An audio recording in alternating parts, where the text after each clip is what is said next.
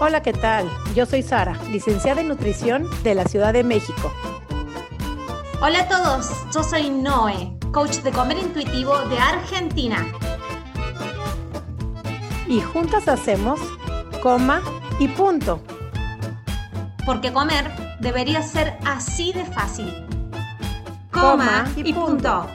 Bienvenidos a un domingo más, un episodio más, ya casi finalizando el año 2021, pero acá nos mantenemos. Ya pasamos los 50 episodios y con cada episodio nos vamos superando. Y hoy no queríamos hacer la excepción, por eso te traemos estrella. Pero antes, la más estrella de todas, siempre digo, la más VIP de todas, Sari, ¿cómo estás? No, eh, qué presentación me hacen aquí, ya se me hacen sentir como el VIP, pero la verdad que siempre estamos súper contentas.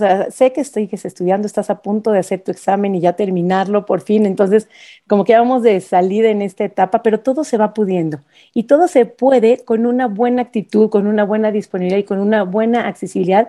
Y justamente todo este tema cae con nuestra invitada el día de hoy, que es una invitada que también, ¿hace cuánto? Te dije, Sharon, que podías venir al episodio y creo que todo le llega a su tiempo. Tenemos aquí con nosotros a Sharon Sadia. Bienvenida, Sharon, ¿cómo estás? Gracias, gracias Ari, gracias Noé. Estoy muy honrada de estar, de que me, permitan un poquito de este espacio tan rico con ustedes.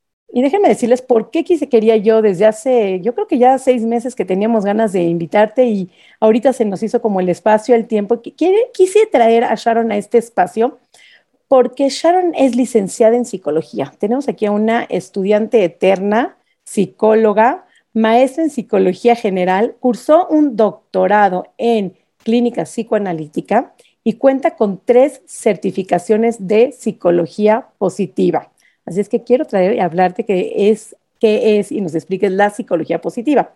Ha sido psicoterapeuta en consulta privada, docente a grado de maestría y doctorado y también imparte cursos, capacitaciones, conferencias a líderes, empresarios, profesores, psicólogos, parejas, familias y público en general. Y déjenme decirle que buenísimos, porque yo le he oído varias, varias, varias pláticas, presentaciones, cursos a Sharon y es la mera mera de psicología positiva. Yo digo la mera mera de psicología positiva aquí en México.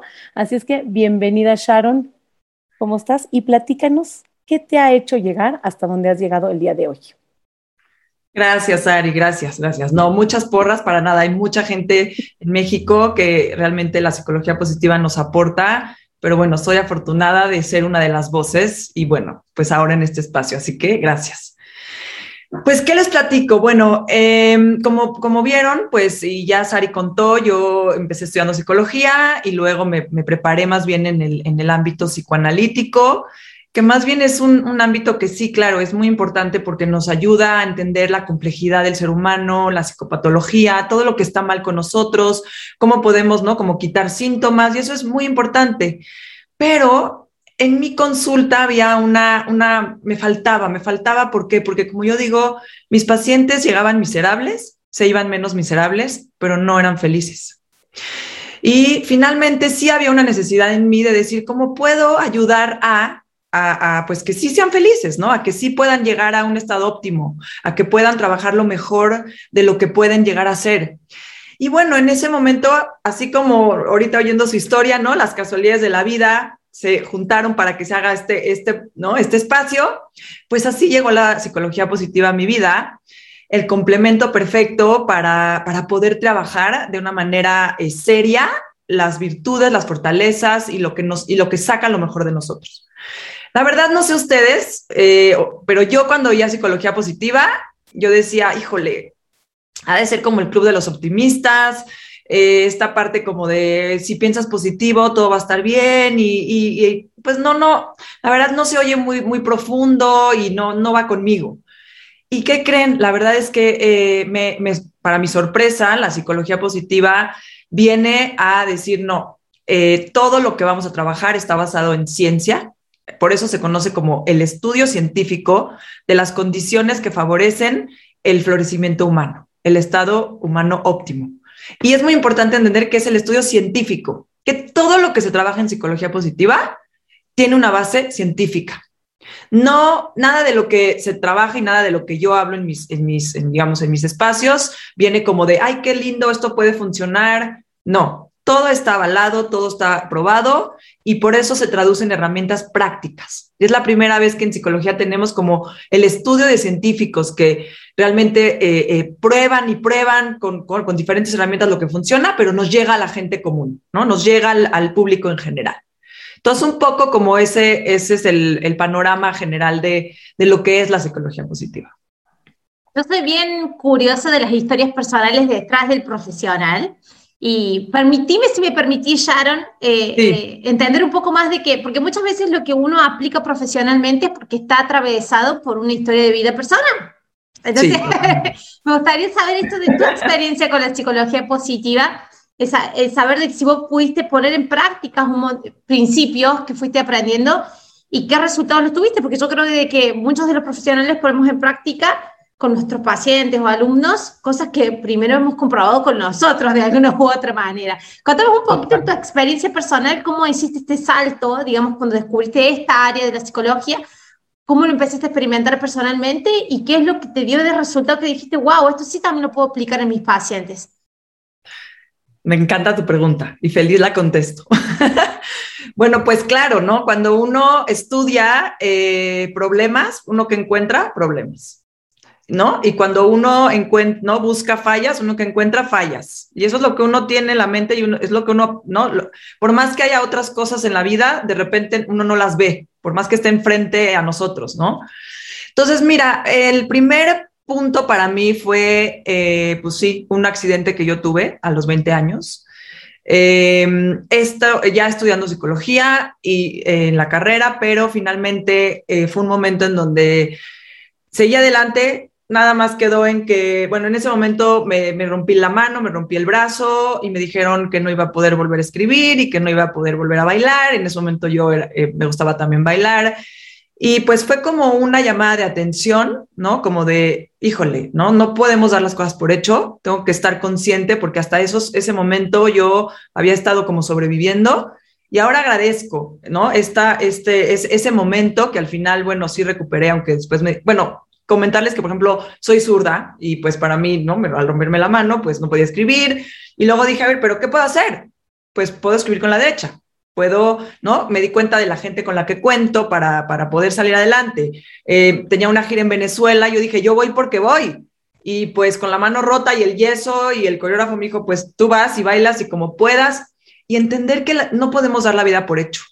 Y que la vida, así como tiene dificultades y cosas que nos cuestan trabajo, tienen cosas maravillosas. Y que algún día fue, fue como un despertar de decir, sí nos vamos a morir algún día. Y uno decide si lo quiere vivir eh, eh, de mal humor, ¿no? Porque vivimos en una sociedad que, que, tiende a ser una sociedad desanimada, ¿no? Que, puff, otro día y puff, otro, estoy muy cansada, ¿no? Y ya es como, o no, no les pasa a ustedes, ¿no? Como, ¿cómo estás? No, pues súper ocupado, muy cansado. Y así vivimos. Y, la verdad es que... Con apatía también, ¿no? Exacto. Como todo ash. Sí, sí, sí. Entonces, eh, y así era también mi psicología y así era también mi trabajo con la gente, ¿no? Conectándome con ese desánimo, con esa parte que es muy cierta, ¿no? No, no, la, no la vamos a negar. Pero la psicología positiva viene a ser también ese complemento en mi vida en donde también puedo ahora vivir y valorar y estar consciente pues de las virtudes que sí tengo. Tengo pues una pareja, ¿no? Que, que adoro, que llevamos 23 años de casados, tengo tres hijos adolescentes que, que, pues sí es un, un, reto en la vida, ¿no? Como cualquier, como cualquier familia, pero también, porque aquí lo importante de la psicología positiva no es, insisto, solo pensar positivo, sino el también, el decir, tenemos dificultades, problemas, cosas que no nos gustan, cosas que no podemos controlar, ¿no? Ustedes más bien lo sabrán, ¿no? El cuerpo, la, la, la alimentación, pero hay cosas que sí podemos y que sí tenemos que estar conscientes y que sí tenemos que valorar. Y así yo vivo mi vida, con lo que hablamos como el poder del y. Tengo problemas y tengo virtudes. Tengo dificultades y tengo eh, cosas por las cuales estar agradecido. Entonces, por ejemplo, Noé, con tu, con tu pregunta, yo decía, esto que está probado lo tengo que seguir. Entonces empezaba, por ejemplo, a meditar. Y decía, porque he, he leído tantos beneficios que pues lo tengo que probar. O ejercicios de gratitud. Y un día dije, ay, voy a escribir mi mejor momento del día. una resolución ahí por ahí del 2017. Y dije, no, no voy a aguantar ni una semana. Y ahora, hoy en día, no me puedo dormir si no escribo en la noche mi mejor momento del día. ¿Y qué creen? Hay días muy difíciles, muy complicados, de verdad, y a todos les pasa, pero hago este ejercicio en la noche de pensar y decir, bueno, ¿qué de bueno hubo en este día? Y hay veces es el helado de pistache que me comí porque soy un amante del helado de pistache, por ejemplo, me fascina. Y entonces, ese fue el mejor momento del día. Otras veces puede ser el, eh, mis hijos, por ejemplo, me dicen, Matt, este abrazo que te estoy dando es tu mejor momento del día, ¿verdad? Te estoy haciendo tu mejor momento. Entonces uno va creando buenos momentos a lo largo del día también. Entonces sí, yo lo vivo, lo practico. Eh, otra cosa también para mí ha sido muy importante es darme el permiso para sentir.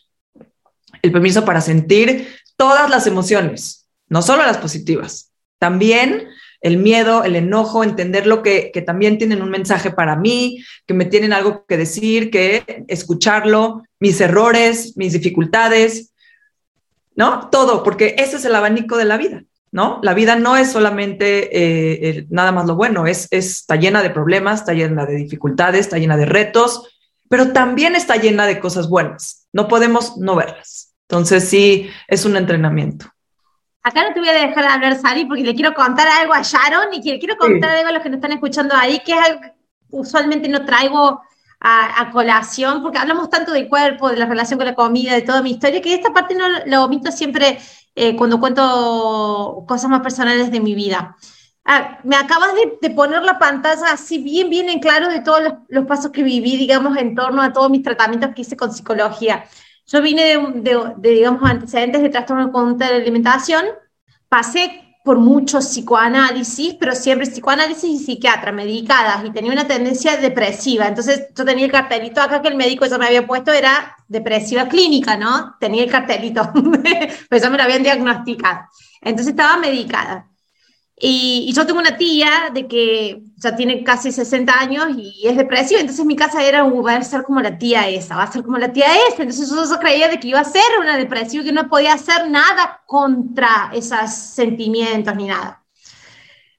Vivía de medicación en medicación y hago un seminario, después termino haciendo dos, hoy no concuerdo con todo lo que dice, pero hago un seminario de Tony Robbins en Estados Unidos, me lleva mi hermana, así como lo último que vamos a hacer por vos, vale, te llevo acá y ahí es donde aprendí algo que nunca me lo habían dicho de que estaba dentro de mis posibilidades de elegir. Y era, está todo no, está todo lo malo y está todo lo bueno y, la decisión la podés tomar. Solamente la vas a tener que empezar a practicar cómo se toma la decisión de dónde querés enfocarte. Y yo al principio estaba totalmente negada. Ese seminario al principio a mí no es que salí, ay, qué lindo, no salí enojada. Salí muy enojada de ese seminario, eh, odiando a todos, a Tony Robbins, odiando a todos, porque yo digo, ¿cómo puede ser que la gente, yo mis emociones me ganan, yo no tengo decisión sobre mis emociones, me ganan, yo, sentada, yo creía que me ganaban. Y después cuando empecé a practicar cositas, así cuando me fue ablandando y empecé a practicar cositas, se empezaron a abrir un montón de... Empecé a sentirme bien primero, esto de decir, wow, o sea, pasé el día y lo pasé como tranquila. Pasé y hace, y después vi un mes, y hace un mes que no me encierro y, y cierro todas las, las ventanas y, y, digo, wow, wow, wow, acá hay algo que me está llamando la atención. Y, y, empecé a practicar meditación y todo, y empecé a ver todo en claro. Es como que podía ver mis pensamientos y yo podía decidir en cuál y el otro. Y eso no, no significa de que no tengo momentos en que esté como un poco más triste o momentos de más tensión. Pero sí puedo decidir cómo cambiar es donde pongo el foco.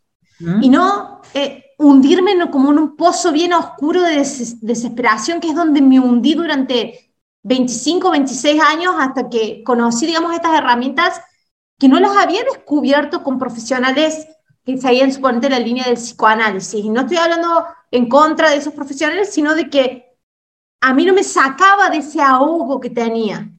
Y ese ahogo yo después me di cuenta de que eran muchos de mis pensamientos, mis pensamientos me ahogaban. Pero yo tenía la opción de salirme, nomás de que yo no sabía cómo. Y muchas veces las personas no lo hacen, solamente hay que enseñarle capaz que cómo, un poquito, que lo practique. Y, y, impresionante, yo nunca más volví a tener, nunca más volví a estar medicada y nunca más sentí que lo necesité. Sí tengo una rutina de todos los días medito, sé de que esa es mi pastilla, lo sé, yo lo sé, Yo cuando dejo algunos días de meditar me, me, encuentro más ansiosa.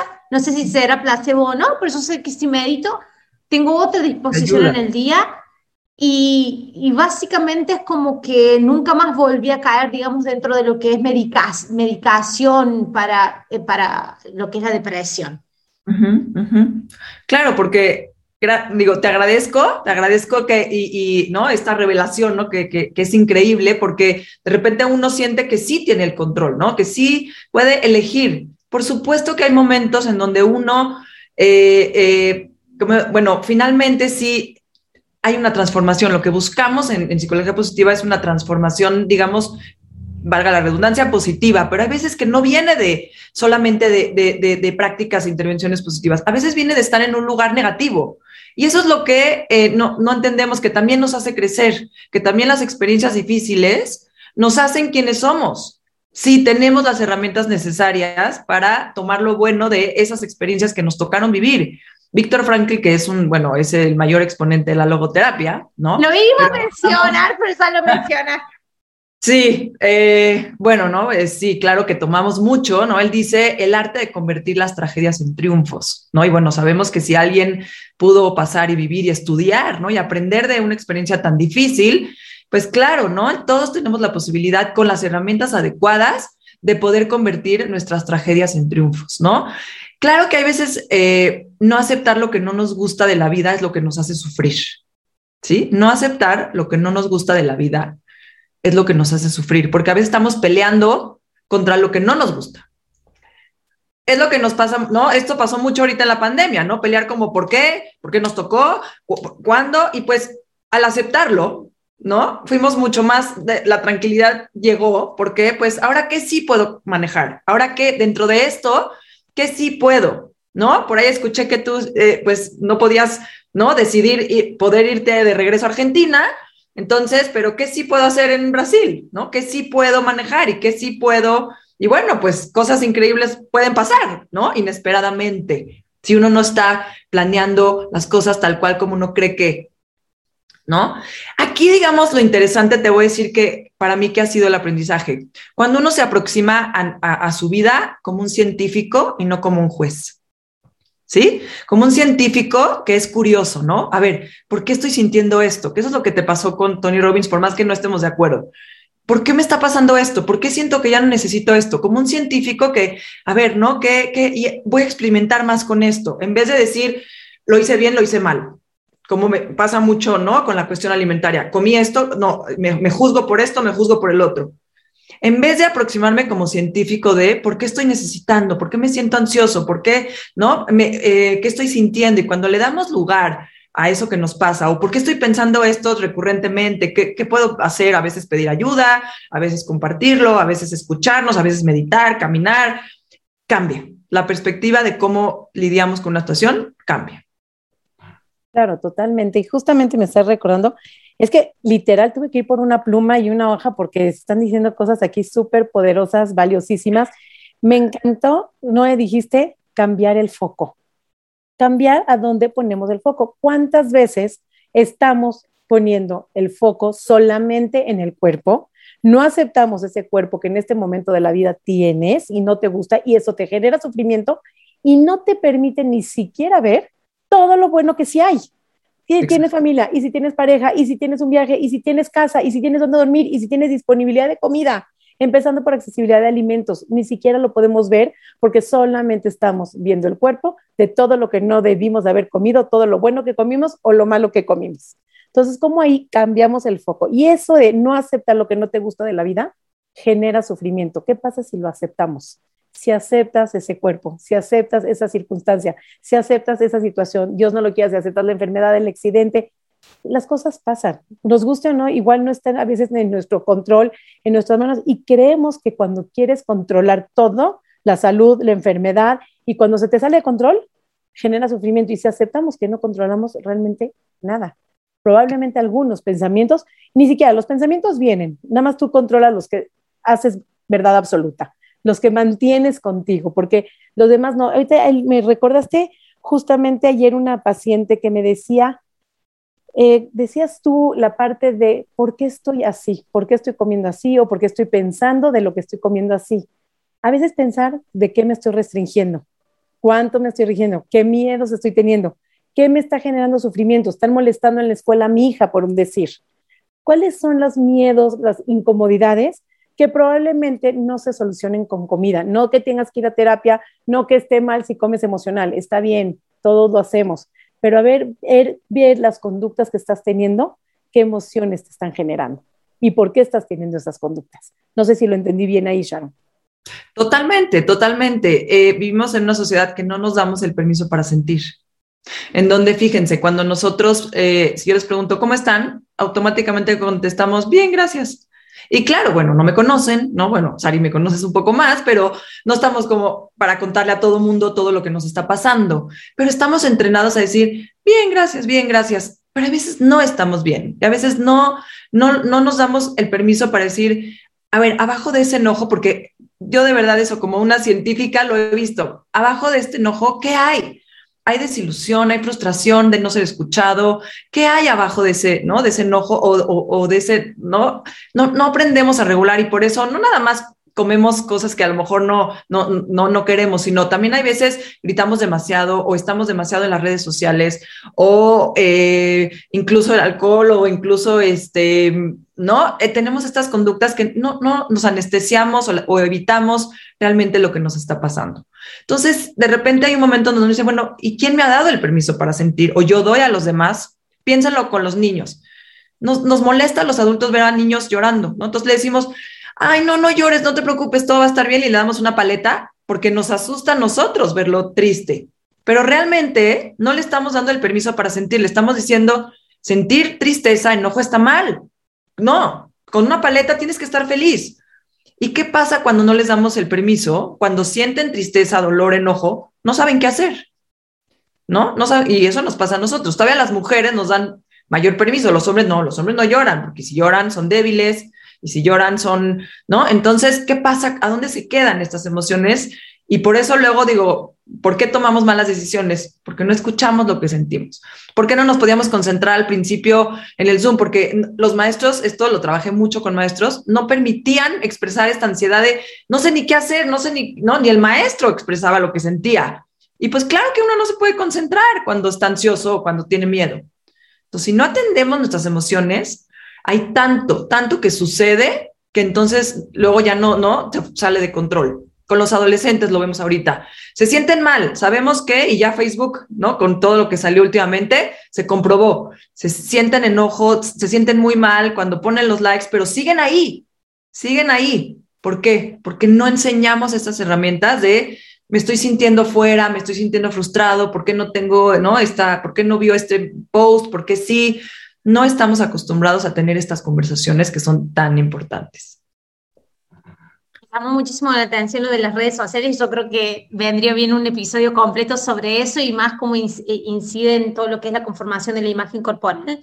Me gustaría hacerte una preguntita en cuanto a cómo lo define o cómo ve la aceptación, el proceso de aceptar la psicología positiva, porque hablamos mucho de aceptación corporal en este, eh, eh, en este podcast, en todo lo que hacemos con Sari, y, últimamente se han, desde la parte de lo que es reconexión corporal, de todo lo que es terapias de reconexión, desde las kinestésicas hasta las más psicológicas, las más emocionales, eh, hay como, se empezaron a formar protocolos, digamos, es por acá donde se tiene que empezar, es por acá donde se tendría que seguir, pero está todavía muy en el aire, porque parece que el tema de la aceptación corporal parece que es muy trending, es muy nuevo, entonces recién se están haciendo los estudios. Me gustaría saber desde la psicología positiva cómo la aceptación en general, no específicamente del cuerpo, cómo se define o cómo se la ve, ¿Con, qué abarca, qué abarcaría. Sí, mira, en psicología positiva hablamos de una, cuando hablamos de aceptación, hablamos de una aceptación activa, ¿sí? No de una resignación pasiva, ¿sí? En donde efectivamente lo que hacemos es, bueno, yo, ¿qué hago ya con, ¿no? Por ejemplo, hay cosas que, no puedo cambiar, pero que sí puedo hacer. Mira, te voy a decir cómo yo lo veo. Más que el COVID, sí, yo creo que el virus que más nos ataca es el, virus del esque, ¿sí? El virus de es que es muy difícil, es que no puedo, es que nadie me entiende, es que no me hacen caso, es que, es que, es que, es que. Y esos esques, ¿qué hacen? Nos, nos hacen caer en lo que llamamos el valle de las excusas. Y siempre vamos a encontrar excusas, ¿sí o no? Es que no puedo, es que me cuesta trabajo, es que es muy difícil, y todas pueden ser reales, o más bien todas son reales. Pero de ahí no nos movemos. Eso no es aceptación, eso es resignación. ¿Sí? Cuando yo acepto que hay cosas que sí son así, pero me trepo al monte de las oportunidades, suena cursi, pero es, la verdad. Entonces yo digo, esto es así, pero ¿y yo qué puedo hacer ahora? ¿Y yo qué puedo hacer ahora? Porque quien no quiere nada, ¿sí? Siempre encuentra una excusa. Quien quiere algo, ¿sí? Lo busca, hace algo al respecto. Yo sé que esto es muy difícil, entonces fíjense cómo cambiamos, y esto es algo que, usamos mucho en, en, en, intervenciones, ¿no? Cambiar el es que a sé que. Sé que es muy difícil, Fíjate, ¿no? En vez de, es que es muy difícil, no puedo y ahí me atoré, me resigné. Si yo digo, es que, ¿no? Es, o sea, sé que es muy difícil, pero puedo hacer esto y esto. Sé que hay COVID, pero mientras puedo seguir dando clases o puedo abrir un podcast o puedo hacer... Sé que me va a costar trabajo, pero es muy importante para mí. Entonces voy a poner esfuerzo, empeño. Entonces ahí se vuelve una aceptación activa, en donde yo puedo hacer algo. ¿Qué puedo hacer ahora? ¿Qué puedo hacer? ¿Qué puedo hacer? Y una persona en ese sentido resiliente dice, ¿y yo qué puedo hacer ahora? En vez de quedarme con él, eh, pues estar en la queja, porque pues sí, las redes sociales, luego los chats, por ejemplo, escolares o los salones de maestros son focos de infección. Si es que es muy difícil, es que los papás, es que, ¿no? Y, ahí, y no salimos de ahí y nos vamos alimentando todos en esa resignación. Pero si logramos movernos del lugar, a decir, a lo mejor no es lo más adecuado, pero ¿qué puedo hacer para, para moverme de este, de, este, de este lugar donde yo no quiero estar? Esa es la diferencia. O sea, este, no, voy a agarrarle a Sharo para mí. Espérame, nada más quiero que todos tengan pluma y papel, porque espero que estén anotando todas estas palabras y si no, le dan otra vez regresar. Me la estoy dejando hablar a la Sari. No, no importa, pero yo sí estoy tomando notas, no te preocupes. no, que me está haciendo un montón de fichas, me está poniendo así todo bien en claro. Eh, a mucha gente conoce públicamente la novela nueva, ¿no? Hace cinco o seis años atrás yo era totalmente diferente. Preguntarles a mi papá, a mi mamá, a mi, a mi familia, es como que le, del cielo cayó otra hija, básicamente, porque yo vivía una movilización interna como que me redescubrí, no sabía que podía experimentar esa parte de mí, me presenté con una novela nueva, esta novela. Yo lo que me doy cuenta de que lo que yo hacía en Sharon antes era y mi hermana me lo decía porque era como que le llamaba por teléfono, le mandaba mensajes y me dice, no, eso no aguanto más, es queja, queja, queja, queja, queja. O sea, estaba entrenadísima mi mente para ver todo lo que no me gustaba y encima eso lo expresaba afuera como con frustración. Me frustra esto, lo otro, lo otro, otro, otro. Y yo me doy cuenta de que cuando estoy yo muy cansado, cuando estoy más endeble, tiendo a caer en ese patrón que hacía antes. Claro. Empecé a ver y digo, ¡oh! Estoy haciendo lo mismo. Pero por lo menos ahora como que lo veo, ¿no? Ya estás consciente, ya estás consciente, ya no, ya no, ya no, ya no caes ahí ese valle en donde ya no sales, sino que dices, estoy aquí, pero ya sé cómo salir. Y esa es la diferencia. La cuestión es de que a, a, lo que yo voy es esto. No es que por meramente caer y salir y ver quién sale y quién no puede salir, sino básicamente el impacto que es real que tiene en la vida de uno, el impacto que tienen esta sensación de, de liviandad del día a día. Porque si yo tengo que hacer un paralelo de cómo yo vivía antes, era una vida donde parecía que yo la sufría, era como que cargaba con mi vida, y ahora la sensación está de, por lo menos, de, de estar, no, no, es fácil, no es que, hay la vida es color de rosa, pero por lo menos tengo esta liviandad de poder dar pasos durante el día y no que me agarre una emocionalidad y a la noche estar tirada en la cama y no poder salir de la cama porque me siento depresiva. Y eso es lo que me hizo vivir un mundo diferente, pues si no tenías mis episodios de depresión y después salía, mis episodios de depresión y después salía, y mucho, yo creo de que mucho de lo que alimentaba ese, esa depresión era mucho de que era queja, pura queja, la no, me requejaba de todo. Mira, ¿qué crees? Todos adentro tenemos a un pequeño pitufo gruñón, ¿sí? Todos. Que odiamos todo lo que pasa en el día ¿sí? Odio que no sirve el internet, odio el tráfico, odio que no pueda hacer esto cuando, ¿no? Como las cosas no me salen como quiero, odio que, ¿no? Hay quien dice odio a mi suegra, odio, en fin, podemos odiar todo lo que nos pasa en el día.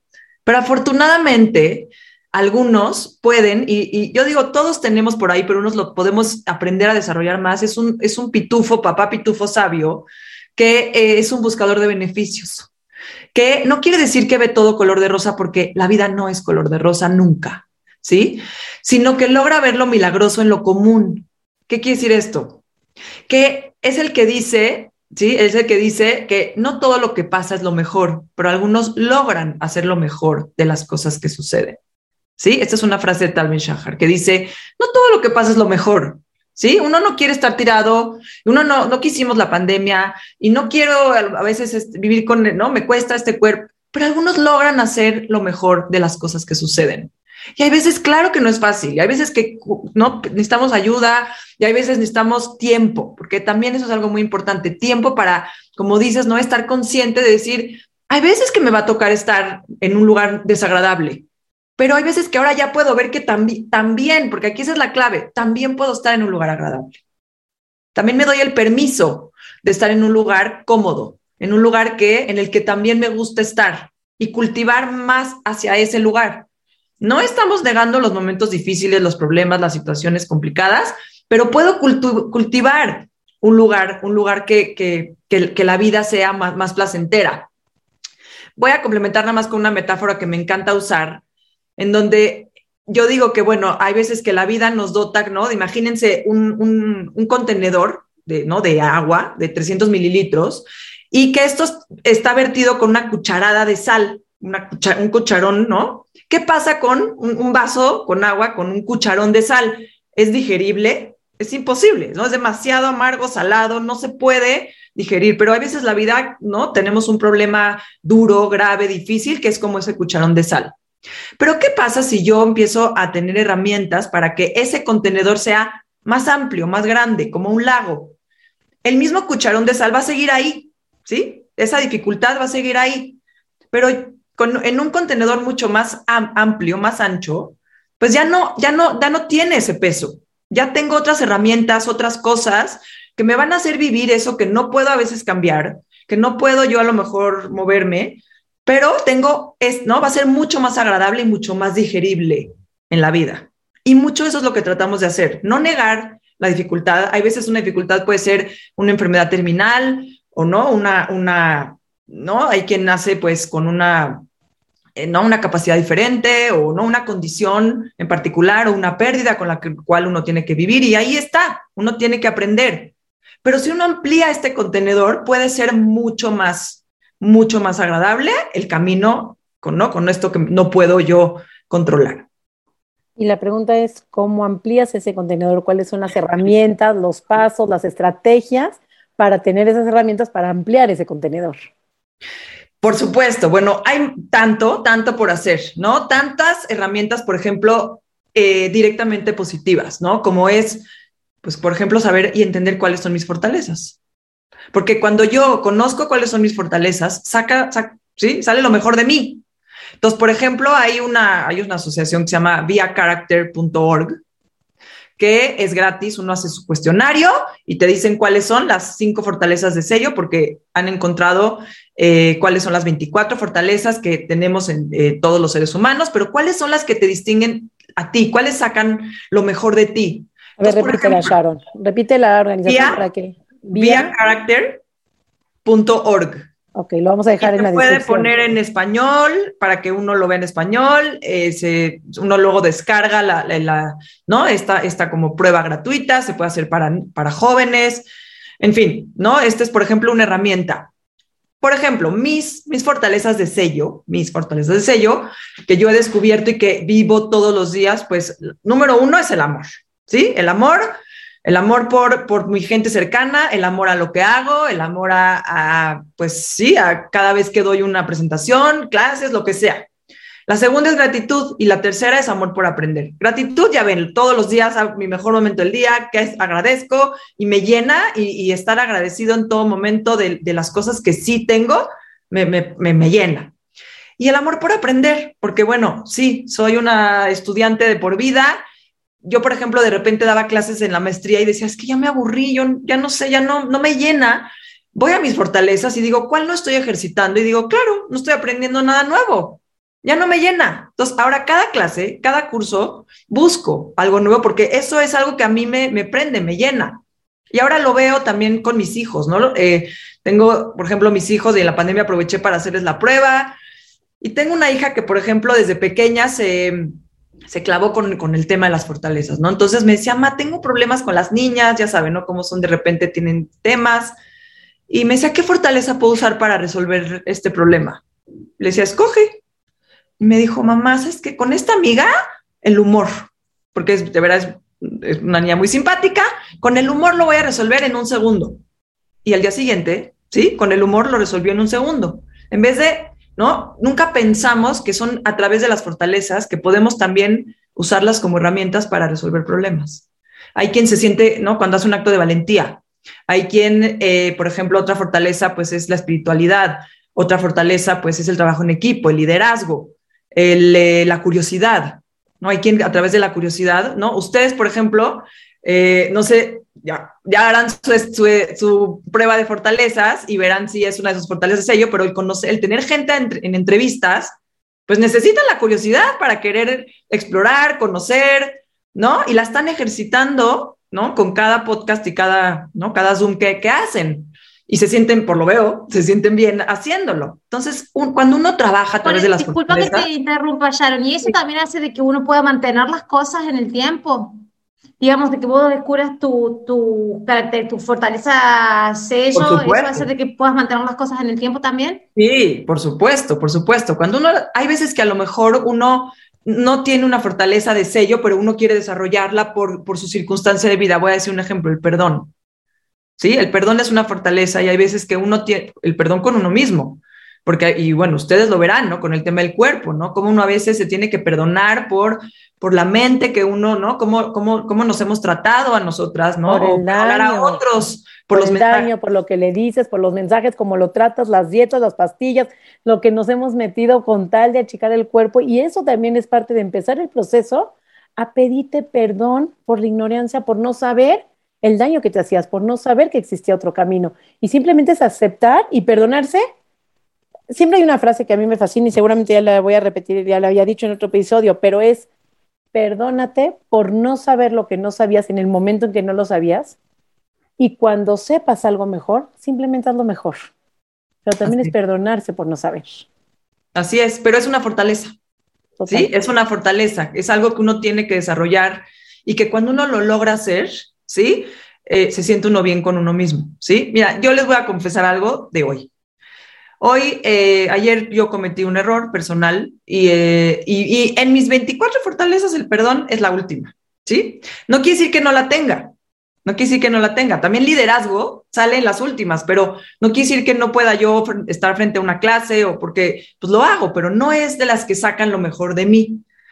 Y pues hoy tuve que perdonarme a mí por haber cometido un error que no, no había cometido y tuve que pedir disculpas y aceptar un error muy fuerte. Y hoy estoy conectada con el perdón. Digo, igual y por eso salió aquí hoy.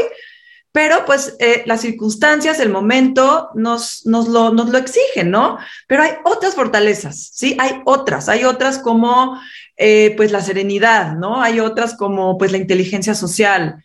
Eh, bueno, ya verán, ese es otro, otro, otro podcast, otro curso en donde pues claro que nos sentimos bien cuando eh, sacamos lo mejor de nosotros. Y entonces eso también nos ayuda a no estar pensando en, en lo que no nos gusta, lo que no queremos, lo que nos hace falta. ¿Sí? Hay algo padrísimo que tú decías.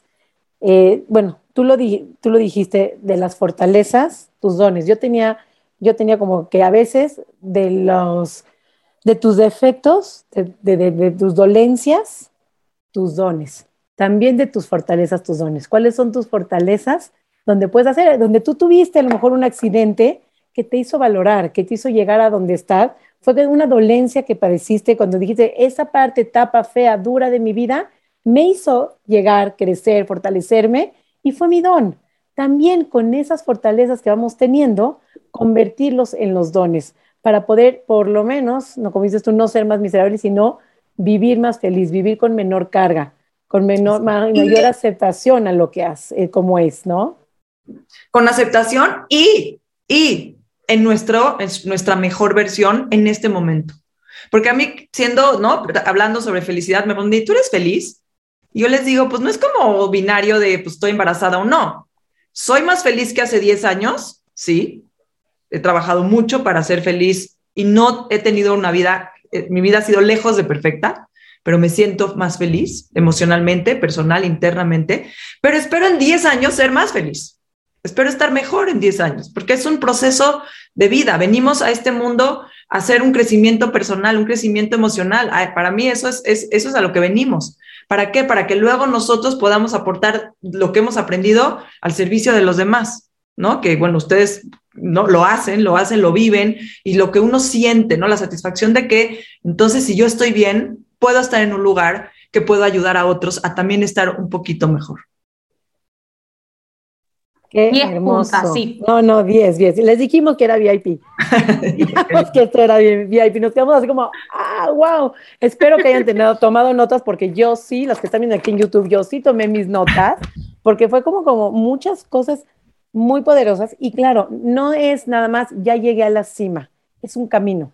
Es un camino de altibajos porque no nada más es de subidas, como lo mismo la aceptación corporal, vamos subiendo, vamos bajando, vamos teniendo días, como dices tú, terribles. Yo hoy me pasó justamente que creí que no llegaba el episodio, de hecho te escribí que llegaba tarde, un tráfico de esos que creí que era para una hora y no sé qué pasó, pero como dijiste, ver lo milagroso en lo común, el cariño que tenemos por estar así y todas las cosas que se nos abren en la, en la, la, la milagrosidad, no sé, de repente se abrió el camino y llegué no tarde, puntual.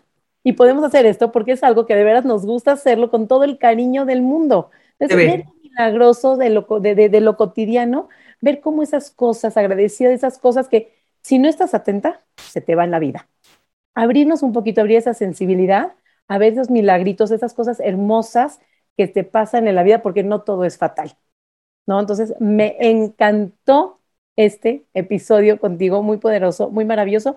Y Sharon, antes de cerrar, no sé si quieras dejar un mensaje final, un punto final, un consejo para todas las que te van a escuchar aquí en Comi Punto, además de compartirnos tus redes sociales. bueno, yo no soy mucho de redes sociales. Bueno, no, pero pones cosas muy buenas, no te minimices. Yo me gusta lo que pones y me encanta.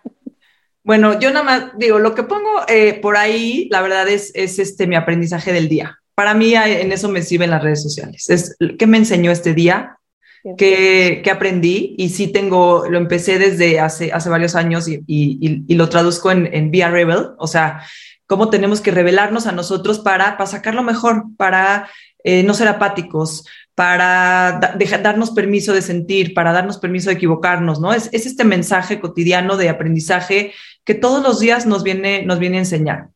Entonces, yo, yo, yo me quedaría con la palabra, eh, transmitiría esta, la belleza del I, que eso es lo que yo quiero al final dejar. La vida puede ser difícil y puede tener cosas maravillosas. Podemos estar hartos del COVID y darnos cuenta que el vivir esto nos está haciendo más fuertes y más sensibles. ¿Sí? Puedo estar eh, triste y ser feliz. Puedo estar eh, pasando por un momento eh, complicado de aceptación conmigo, con mi cuerpo, con, con mi ser, con, ¿sí? Y valorar que tengo gente cercana que me apoya o que tengo salud Ok, entonces este poder del I es lo que realmente nos ayuda a sobrellevar lo que nos está eh, costando y nos puede llevar a una transformación positiva, que al final ese es, ese es el reto. Entonces mis redes sociales son arroba Sharon Sadia, en Facebook estoy como Sharon Sadia, eh, lo que necesiten, lo que quieran, fue, ha sido todo un privilegio para mí. Hermoso. Me voy chinita, tú no, ¿cómo te vas? Nos vamos con ganas de un próximo episodio, seguramente en la tercera, tercera temporada de Como Punto el año que viene lo vamos a tener nuevamente allá con algunos de los temas que hoy tocó, pero desarrollados más en profundidad. Voy a despedirme yo primero.